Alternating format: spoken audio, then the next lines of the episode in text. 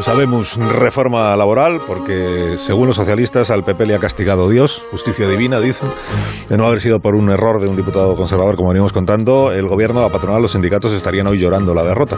Así que le pregunto a Fernando Onega cómo ve la precaria victoria esta de Chiripa que ayer consiguió el gobierno. Fernando, buenos días. Muy buenos días, Alsina. Pues mire usted, director, eh, si no es un castigo de Dios al PP, que tampoco tiene por qué, la veo como un regalo de las meigas a Yolanda Díaz. Si Tierno decía que Dios nunca abandona a un buen marxista, las meigas tampoco abandonan a una buena gallega. Y hecha esta rigurosa explicación científica, veo un insuperable esperpento. Una presidenta del Congreso que declara derogado el decreto, ignoro por qué.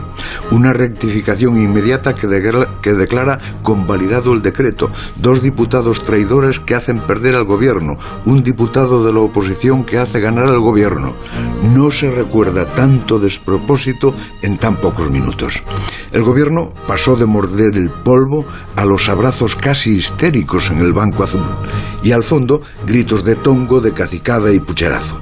Lo que cuenta a estas horas es que el decreto está aprobado, pero me temo que, además de pírrica y precaria victoria del gobierno, haya que añadir el calificativo de provisional, porque espera una larga batalla de recursos y tribunales.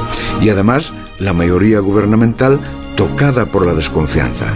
Un decreto de tanto alcance, fruto de un acuerdo trabajado entre el gobierno y los agentes sociales, no merecía terminar así, marcado por la duda de lo que pasó y las sospechas que los conspiranoicos quieran inventar. La reforma laboral no nace deslegitimada, pero los avatares de la surrealista votación y el estrechísimo margen del resultado le quitan injustamente girones de credibilidad. Hasta luego, Fernando. Hasta las ocho y media. Ahora recordamos las noticias.